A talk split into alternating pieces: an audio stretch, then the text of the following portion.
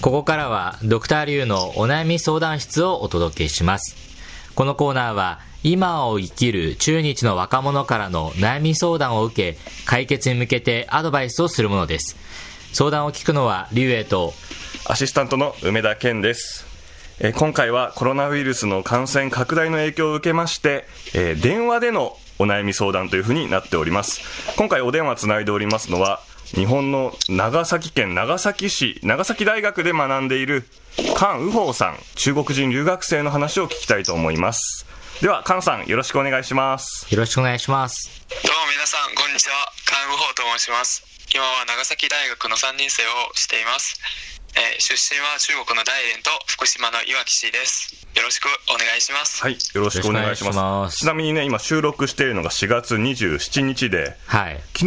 26日にあの長崎のクルーズ船が、あーはい。出港したっていうことでニュースになってた、まあ、そういうちょっと話題の、ね、場所でもあるんですけれども、じゃあちょっといろいろとね、菅さんが、ん。なぜ長崎にいるのかとか、いろいろと皆さんね。気になるでしょうからね、質問していきたいと思います。まず、ご出身が大連なんですよね。はい大連です。で、その後、えっと、長崎の前に福島とおっしゃいましたか？はい福島のいわきという町に住んでいました。どうして出身が2つあるんですか？えっと自分の心の中ではふふるさと2つありまして生まれの土地の大連がまず1つ目として0歳から中学校3年生まではずっと大連に住んでいました、うん。そしてあの家庭の事情によって中学校3年生の途中に福島のいわき市に移住しなければならないことになって、えー中3の途中にいわき市に移住して母と一緒に生活を始めていわきで、え4年間す生活を送ってでまたその後に長崎の大学に向かって今に至りますなるほど。うん。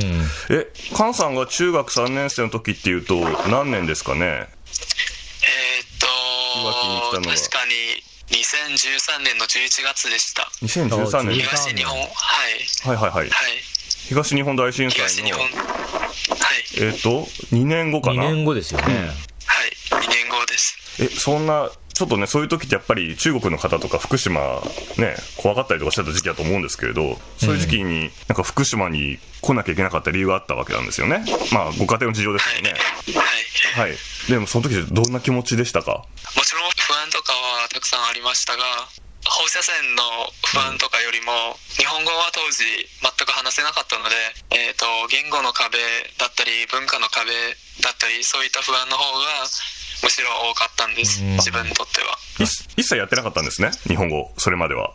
そうですね日本に来るまでは一切勉強しなかったんですあでもすごいですね。逆に言うと、だって中学3年生の時に、んね、日本に来て、そこからゼロから日本語を学んで、今の状況じゃないですか。はいすごいですよね、逆逆に言うと。多感な時期ですけどね。うんうん。いやいやいやいやいやでも、ね、さっきの話では、いわき市が第二のふるさとというような言い方をされてましたけども、それぐらい好き,、はい。好きになりましたか？はい、いわきがそう第二のふるさとの一つもう一つの理由は、うん。いわきのあの港小名浜港という場所がありましてそこの海と風景がとても自分のと中国の大連のふるさとの風景とよく似ていてああ、なるほど。なるほど。結構、まあ、海はどこでも一緒っていうかもしれませんがいわきの海を見てとても癒されるですしでいわきの人々にたくさん助けをいただいていわきの優しさに育てられましたうん。でもね、これだけ、そしてね、言葉の壁とかいうのを感じさせないぐらい、日本人のような日本語を喋りますよね、菅さんね。いえいえいえ、そうですよね。まあねとんでもございません。で、えっ、と、長崎大学に、もうそのいわきを離れて長崎まで、ね、行かれた理由も、やっぱり学びたいことがあったからなんですか？そうですね。最終的には長崎にしたんですが、えー、とその途中はいろいろ迷ってたり悩んでたりもしましたがやはり、えー、と高校3年生になって自分は将来的には日中文化交流とか日中友好関係を築くことに貢献できることをうん。最終的に将来的にしたいなと思ってそれに関連する勉強をしたいと思って、えっと、社会人文学部で勉強しようと思って今の学部で勉強することを決めましたははい、えっ、と、多文化社会学部ですね。いはい。じゃあまあ、結構ね、立派な志を持って、うん。そうやって大連から福島、いわき、そして長崎、今長崎いらっしゃる菅さんなんですけれども、じゃあその菅さんのお悩みをそろそろ聞いていきましょうかね。うん聞いてはい。はい、ということで、えーさて今日はどんなお悩みでしょうか？最近日本語を勉強するためのコミュニティ WeChat のグループチャットで立ち上げましたがなかなかそう運営についてはうまくいかなかったり、えー、と日本語を教える際に自分の能力が欠けていることに痛感したりしていますのでどうやったらうまくなるのかな？どうやったらもっといろんな人に自分のコミュニティの存在を知ってもらえるかなってについて悩んでいます。おえー日本語学習のグループを、まあね、中国ではみんな使ってる WeChat のうん。中で作ったと。はいえ、その中で教えるんですか？日本語を。あーその中ではなくって、その中では、えー、と日本語を勉強する当たって必要な資料、うんうん。例えばいろんな新聞の、えー、と記事を、あのーシェアしたり、はいはい。えー、と日本語を勉強するにあたってコツとかをシェアしたりしていてでオンライン授業はまた別のプラットフォームでトンシュン会議というのあーはいはいプラットフォームで、はい、オンライン授業を行っています。テンセントミーティングかな、テンセント会議。はいはい、うん日本で言うと今ね、 Zoom とか。そうですね人気ですから、ああいうイメージですよね。はい。なるほどああ。いうイメージです。うん。運営というのはだからその、授業の方の運営ですか？それともそのグループチャットっていうか、そのみんなでなんか、えー意見交換とか交流するこのグループの運営も含めてっていうことですかね？両方ですね。うんあの授業を行う側に立つのは今回は初めてですし今のグループコミュニティにはもうすでに100人以上人が入っていましてえ日本語レベルがゼロの人もいれば日本に13年間ぐらいずっと住んでいる人もいますのでレベルの差がかなり激しいのでなるほど。どうやったらその自分がシェアする内容が皆さんに受け入れてもらえるのかは結構難しいところです。100人もいればねねでもみんな共通することは、やっぱり日本と日本語に興味があるってことですよね。そうですね。はい。それで、結構その大部分があれですか？中国にいる人ですか？その中の8割の人はうん中国にいうんる方で、残りの2割弱の人が同じく長崎だったり、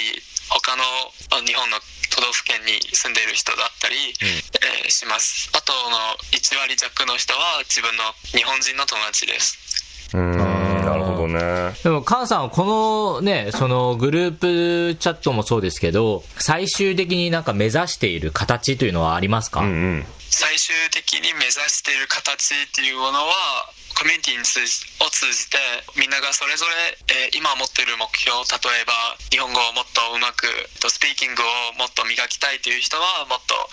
上手になったり JLPT の難級を取りたい人はうん。オンライン授業で習ってもっとその JLPT が取りやすく取れるようになったりするそのそれぞれの目標を持ってる人がそれぞれの目標に近づけるようなことが実現できたらいいなと思っていますで個人的なあの目標は日本人の友達がもっと中国を勉強できるように中国人の友達がもっと日本人の友達と交流できるようにっていうふうに思っています、なるほどね。そっか、日本人が中国語を学ぶということに関する支援も考えてるわけですね。うん。はいはい。ということで、じゃあ後半部分で解決方法を考えてみたいと思います。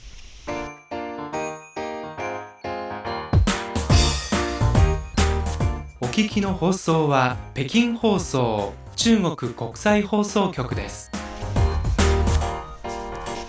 ドクターリュウのお悩み相談室。今日は長崎大学3年生の菅宇宝さんのオンラインで立ち上げた日本語学習グループの運営に悩んでいるという悩みをお届けしています。はい。ということでね、あの、まあ、日本で言うと LINE、まあ、中国の WeChat というアプリで、この日本語を勉強したい、あるいは興味ある人たちを集めた、まあ、グループを立ち上げて、まあ、その運営にすごく悩んでいるう。もう100人以上の規模のグループということですけれども。大規模ですよね。はいそれについてちょっと、じゃあ私の方からまずはいアドバイスをしたいと思いじゃあ、ます。ドクター・リュウのアドバイスです。あの、私自身も、すごいいろんなグループに入ってるんですよ。WeChat 上の。うんでも、そのほとんどが、が、その通知をオフにするっていうね、はいはいはいはい通知オフ機能をもう、その設定しちゃってるんですよ。うん。なので、その、なんだろう、その一応入ってはいるけど、みたいな。状況になっているところが結構多いんですね。それをちょっと自分でも考えたときに、一つのこういうね、そのグループ学習というか、日本語学習のそのグループを運営するにあたって何が大切なんだろうかっていうのを考えました。そしたら、やっぱりね、一番大切なのって、多分その、このグループをオフにしないっていうことが多分一番大切だと思うんですよ。うん、通知をね、うんオフにならないように。はい。っていうことを考えたら、私はね、3つの目標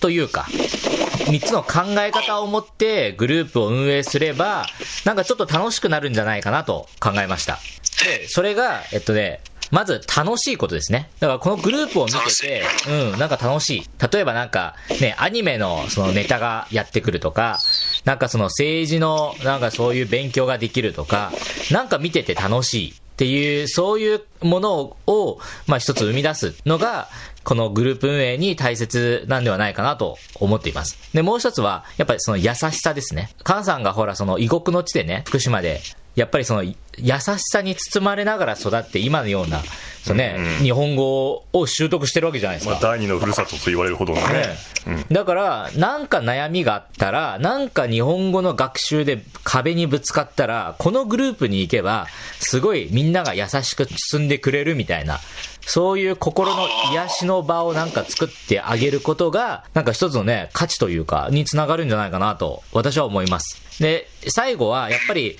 その、まあ、楽しいと優しさにちょっと共通するところがあるんですが、やっぱりその、入ってる人たちが、ね、その、ここのグループに流れる情報がすごい役に立つ、まあ、いわゆる価値を、ね、価値があるというふうに考えるようなえ環境を作るというのが、やっぱり大切だなと思います。ね、やっぱり見てて楽しいし、優しいし、なんか価値があれば、みんなグループのことはもっと好きになるし、それをもっと自然的に広めてくれると思うんですよ。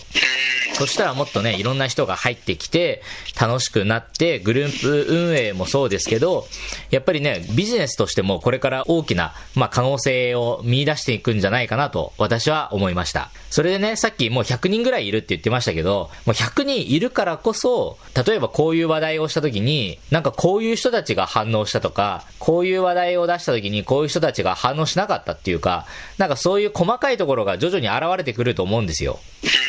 だから、なので、そういうところもちょっとね、キャッチしながら、先ほどそのテンセントの会議ができるアプリで、あの、オンライン授業っていう話もありましたが、そういうみんなのそれぞれの細かいニーズというか要望を分けていくと、それがね、その、今後は一つ一つのオンライン授業のカリキュラムに反映できていくんではないかなと思います。まあ、なので、まずは、グループ運営という意味では、まあ、まずは、このグループを、私がさっき言ったその楽しい優しさ、まあそして価値があるというね、この3つのものを達成できたら、なんかこれからもっといろんな可能性が開けてくるんじゃないかなと私は思いました。はい。はい、以上が私のアドバイスです。梅田さんいかがでしょうか、はい、なるほどね、あのみんなからのね、あの WeChat の通知をオフに されないように、はい。気持ちわかりますよね。多分日本の皆さんも LINE でいろんな広告とか来てね、うんちょっとめんどくさいからブロックとか。まあ、するんでしょういね。ずれね、そうなるでしょうから、そうならないようなぐらい魅力的なグループにするとね。なるほど、わかります。はい。じゃあ、私、梅田からのアドバイスいきたいんですけど、ちょっと先に聞きたいんですが、えー実はね、さっきちょっと雑談の中で聞いたんですが、あの、授業、オンラインの授業をもう実際に菅さんはやっていて、ちょっと辛いことがあるんですよね。はい、ありますね。はい。どんなことでしょうか？もちろんたくさんあるんですけど、例えば学生に突っ込まれたり とか、うんうんうんっていうのもあれば、一番今まで辛かったのは、みんながグループチャットに入ってすぐマイクをオフにして、ビデオをオフにして、えボランティアの方いますか？って、これを読んでくださいって言ってても、なかなか反応してくれないんですよね。20人ぐらいもあのオンラインで見てくれているのに、誰も反応してくれないのがのが結構辛かったんです。うん。まあ結構ね、会議とかでも今、日本でもリモート会議とかやってますけど、あーやってまあ確かにある意味入った時に通信回線の問題とかもあるんで、ビデオとかマイクを切るっていうのが、ね、音が入んないようにするっていうのは、マナー的な部分もありますけど、やってる方からするとね、やりづらいですよね。まあそうですよね。うんはい。なるほど、わかりました。じゃあそ、それも踏まえてね、アドバイスしたいと思います。まあ、主に大きく3つあるんですけれども、私も。で、1つ目がですね、こういうはい団体を運営する上で、これはあの、会社でもそうですし、ボランティア団体とか、まあ、どんな団体でもそうなんですけど、一番大事なのって、継続することなんですよね。続けないと意味がないんです。継続すること。うん、継続性。まあ、あの、経営学ではね、going concern って言うんですけれども、まあ、継続性です。で、この継続をするために何が必要かっていうと、まあ、いくつかあるんですが、まずは、あの、やる側のやりがいと、あとは負担の軽減ですね。つまり、菅さんが、もうやりたくないと思わないように、うん。もしくはもうちょっと忙しくてもうこれ以上できないとか、ならないようにしなきゃいけないんですよね。まあ今、菅さんがどれぐらい、まあまだやる気がね、満ちてるようには見えますけれども、で、このために何が必要かって言ったら、ちょっとこれはいずれ考えなければいけないと思うんですが、やっぱり一つは、そのやった分の対価を得なきゃいけないと思うんです。つまり、お金にするとか、マネタイズするということ。つまり、ただで授業をずっとしてたらいつか自分は一体何やってるんだろうと思う時は来るかもしれない。はい。うん、だからそういうふうに、えー例えば授業、ある程度広い授業をして、で、それと別にマンツーマンレッスンもするんで、それはお金をもらいますよとかね。もしくはイベントを開いて、まあ少しずつだけど会費は取りますよとか、そういうやり方もいずれ考えていかなければいけないと思うんですね。これ続けるためにのことです。あるいは、もうちょっと公的な機関の支援をもらう。例えば、もうね、100人、そう。はい。100人も集めてる、もうすでに立派な団体だと思うんで、例えばそういう活動してるってことを大学とか、あるいは日本、中国のまあ自治体とか、あるいは日中友好協会のようなそういう交流団体とか、そういうところを頼って何かサポートしてもらう、バックアップをしてもらう。はいそれが負担の軽減、あるいは、まあ、スポンサー、お金を出してくれる人があるかわからないですけども、そういうスポンサーをつけることを考えてもいいかもしれませんね。まあ、総じて言うと、この継続するためには、人に頼ることが大事だと思います。人に頼ること。はいはい。この人に頼るっていうのが、この次のね、二つ目なんですけれども、えー教育、日本語教育の面でも通じてきますね。まあ、あのね、系統的にこう、日本語を教える力が自分にはまだないから、結構苦労してるっていうふうにもおっしゃってたんですけれど、これはね実はみんなそうですね。日本人だって日本語ってなかなか教えられない。うん。難しいですねだ。から日本には日本語教師っていうあの人たちがいて、日本語教師のための勉強をしてる人たちがいるんですよね。はい。それは外国人向けに日本語を教えるためのプロの人たちがいて、ちゃんとあの、その日本語教師のためのこうメソッドもあってね、それを学んでる人たちがいるんで、で、さっきあの、菅さんは教育学部の人に相談するって言ってましたけど、まあその人がそうかはわからないんですが、教育学部というよりも、この日本語教師の勉強をした人に聞くのが一番いいと思います。なるですね。はい。まあ、教育学部にもちろんいらっしゃると思いますけど、教育学部か外国語学部のね、方で、日本語教師の勉強をしている人っていうのを、これも人に頼るという、こういう一つです。仲間に引き入れると。はい。あとはまあね、オンラインでフリーで転がってる、例えば NHK のサイトとか行くと、NHK の番組の、あの、日本語講座のページとかもあったりするんで、そういうのをうまくね、活用するとか、それも頼るってことですね。とにかく自分のプロじゃない部分は頼って、人に頼って教えてもらったり、代わりにやってもらったり、代わりにやってもらったのを見ながら自分で学んでいくっていうのが大事だと思います。で、最後ですね。で、最後に、まあ、菅さんも結構早いうちからこの団体を立ち上げたようなんですけれど、このオンラインでの授業っていうのはもう今やね、欠かせない存在に突然なってしまいましたよね、このような状況で。だからまあちょっと言い方悪いけど、ある意味で言うとこの授業に関しては追い風の状況でもあると思うんです。理解してもらいやすい。はい。はい。そういう優位性はまあ活かして、えーまあオンラインの授業とか、あるいはオンラインでのね、飲み会、交流会。まあ飲み会っていうとお酒入りますけど、お酒でもいいし、お茶でもいいんでね。はい日本人と中国人の交流会とかいうイベントを今後開いていったらいいんじゃないかなとお思います。でー、、そその際にコツが一個あります。って言ったのは、あの、菅さんは一人で喋ってると虚しくなるっていうね、うんこれわかるんですよ。そうですね。相手がね、マイクオフにしてると聞いてんのか聞いてないのかわかんない。そ反応がないから。はいでも、通信環境のためにはマイクオフにしなきゃいけない場合もある。これの解決方法はですね、あの、菅さんがもしも喋る、メインで喋るんであれば、それに対して受け答えをする司会者とか、もう一人このサブのね、聞き手を用意しておくんです。つまり、まあ、ある意味主催者は最低でも2人、もしくは3人はいで、菅さんが喋ることに対して、あ、なるほど、とか、そうなんですかって言って、進行していく人をね、うん。必ずマイクとカメラオンにしっぱなしの人を1人は入れておく。こうするだけで菅さんはその人に話してるつもりで話してれば、みんなはそれを、例えばそのね、日本語を教える番組を見てるような気分になったりとか、そういう風になるので、まあ一人で虚しくならないためにっていうのは、もうそういう仲間をもうあらかじめ用意しておく。まあ演出上ですよね。用意しておくっていうのが大事だなっていうの。は私も最近そういうのに参加して学びました。あとはマイクオフは私は仕方ないと思うんですがでもできれば皆さんにビデオはカメラだけはオンにしておくように要請するのが大事かなと思います。表情ぐらいは見たいですよね。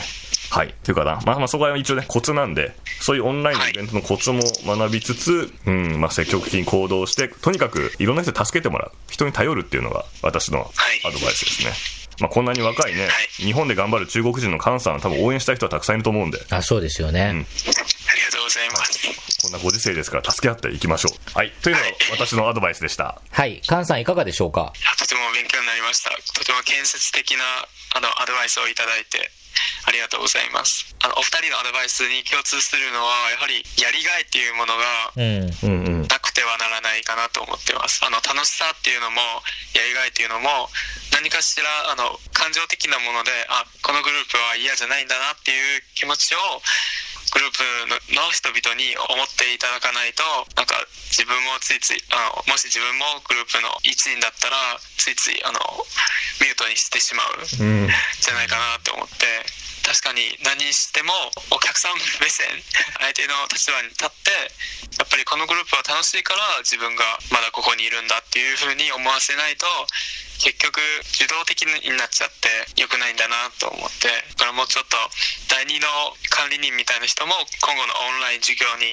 つけとこうと思って、はい、もっと話しやすい雰囲気を作っていきたいなと思っています。はいうん。ここのグループで日本人も入れるんですよね？はい。全然いいらっしゃい。ようこそって感じです、じゃあね、ちょっと番組紹介ページにあは。団体の紹介とかもね、もしあれだったら載せて。ありがとうございます、ありがたいです。ぜひ今後の中日友好の希望の光のような関西に。頑張っていってほしいですね。うん。なれたらいいな じゃあぜひ皆さんもあの私のグループまだまだ未熟ですがよかったら参加してくださいはい。はいまあちょっとね、また後ほど機会があればちょっと覗いてみようかなと思います。えーはい、応援させていただきましょう。はい。ありがとうございますドクターリュウのお悩み相談室。今日は長崎大学3年生の菅右宝さんのオンラインで立ち上げた日本語学習グループの運営に悩んでいるという悩みをお送りしました。それではまた次回。再见。再见